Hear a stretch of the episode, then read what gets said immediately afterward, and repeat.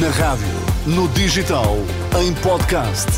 Música para sentir, informação para decidir.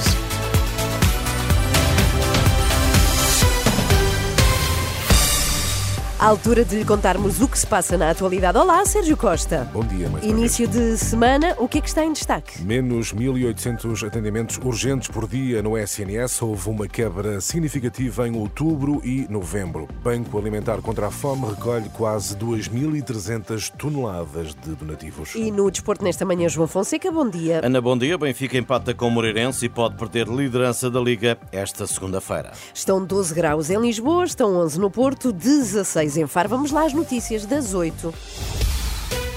A edição é de Sérgio Costa. Menos 1.800 atendimentos eh, por dia nas urgências do SNS em outubro e novembro deste ano, números que refletem a queda de atendimentos nas urgências hospitalares. Dados do portal de transparência do SNS revelam que os atendimentos urgentes caíram 15% em novembro e 9% em outubro, quando comparado com os mesmos meses de 2022.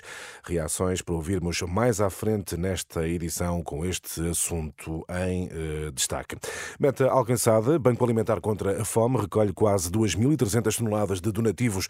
Balanço feito pela Presidente da Federação Portuguesa dos Bancos Alimentares, depois de três dias de campanha. Isabel Joné diz que o resultado demonstra a solidariedade dos portugueses. das 2.292 toneladas de alimentos, que é uma impressionante expressão de solidariedade dos portugueses que, eh, apesar das dificuldades que muitas famílias vivem, não quiseram deixar de contribuir com alimentos ou sendo voluntários. Isabel Joné, a presidente da Federação Portuguesa dos Bancos Alimentares contra a Fome. As rendas antigas começam a ser descongeladas no próximo ano, mas só poderão subir em linha com a inflação. Deverão ser atualizadas em 6,94% em 2024, mas o governo garante que não vão sofrer outro qualquer tipo de aumento.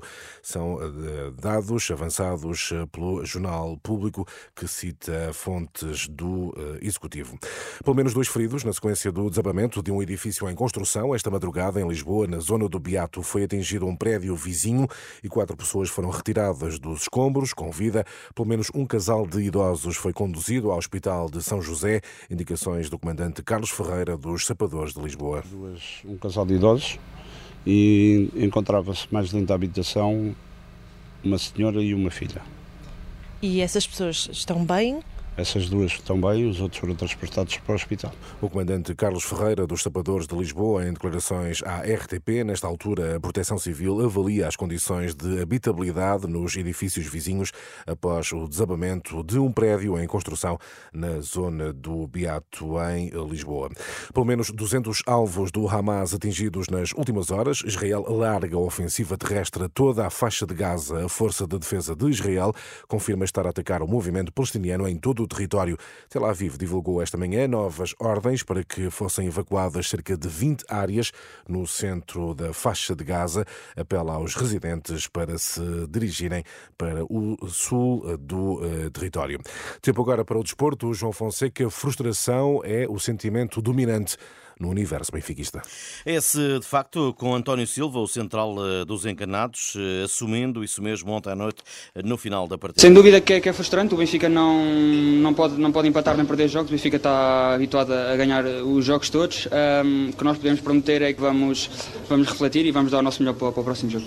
Empate a zero com o Moreirense, de um Benfica que entrou mal no jogo e que nunca se encontrou com a baliza contrária. O empate não era aquilo que nós queríamos e acho que entramos um pouco mal no jogo. Os primeiros 10, 15 minutos demos muitas oportunidades ao adversário. A partir daí acho que começámos a jogar, tivemos algumas oportunidades na, na primeira parte que, que não concretizámos. Uh, fomos para o intervalo depois com, com o intuito de, de na segunda parte um, tentar fazer esse gol e, e não sofrer, estávamos equilibrados cá atrás. Uh, mas não, não foi possível, os minutos foram, foram passando, tentámos tudo até ao final, mas uh, não, não foi possível. António Silva, o defesa do Benfica, após empate com o Moreirense, que deixa as águias isoladas no campeonato, uh, no comando da Liga, mas à mercê de um Sporting que, se esta noite vencer o Gil Vicente, fica sozinho na liderança a 15 dias de receber o Futebol Clube do Porto. O desafio desta noite começa às 8h15 e tem relato na Renascença. Atualidade esportiva com João Fonseca. E Sérgio, nesta manhã temos em destaque a notícia da redução significativa de atendimentos urgentes no SNS. Vamos então recuperar os números. As urgências dos hospitais do Serviço Nacional de Saúde tiveram menos 1.800 atendimentos por dia em outubro e novembro deste ano. Na comparação com 2022, os atendimentos caíram 15% em novembro e 9% em outubro. Só desde setembro houve cerca de 2.800 médicos que se recusaram a trabalhar mais horas extra, para além das 150 que estão obrigados por lei. Desde aí a tendência de redução progressiva dos atendimentos são, Ana, dados do portal Transparência do SNS, compilados num trabalho do jornalista João Pedro Quezado para ler em rr.pt. Uhum. E uh, que, que, leituras fazem, Sérgio, os diferentes agentes do setor da saúde sobre estes dados? Começamos pelos administradores hospitalares. O presidente da Associação eh, de Administradores Hospitalares eh, descarta a restrição no acesso às urgências como um fator para esta redução de atendimentos. Xavier Barreto aponta a maior procura pela linha SNS 24 como possível justificação. Foi público esta restrição no acesso em muitas urgências. É possível que isso tenha levado as pessoas a procurarem menos o serviço de urgência, por receio de eventualmente não terem resposta.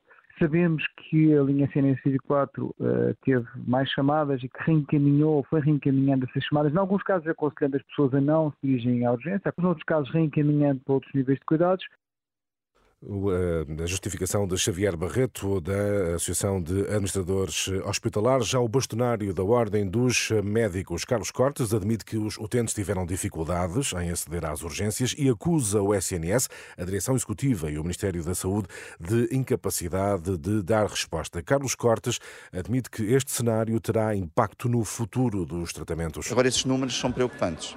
E não são preocupantes só pelo facto de muitos doentes tentarem socorrer-se do serviço de urgência para tratarem dos seus problemas de saúde, mas o que me preocupa mais neste momento é o impacto que isso vai ter no futuro.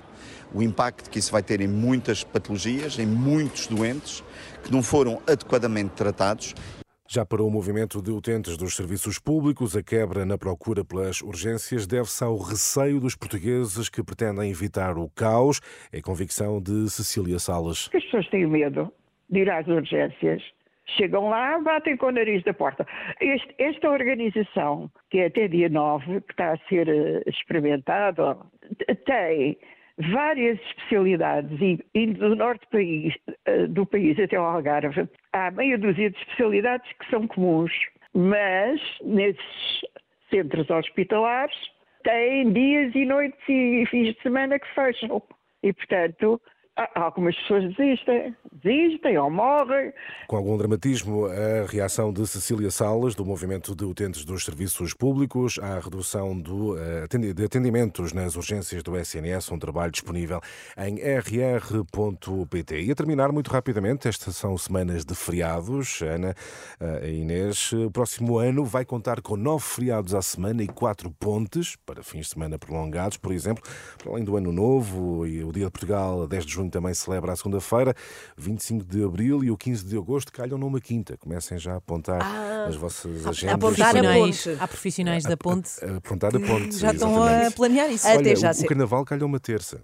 Ah, Isto era só uma piada. Mas não é sempre. É, pois, é, é, e eu? Ah, até já, Sérgio. Adeus.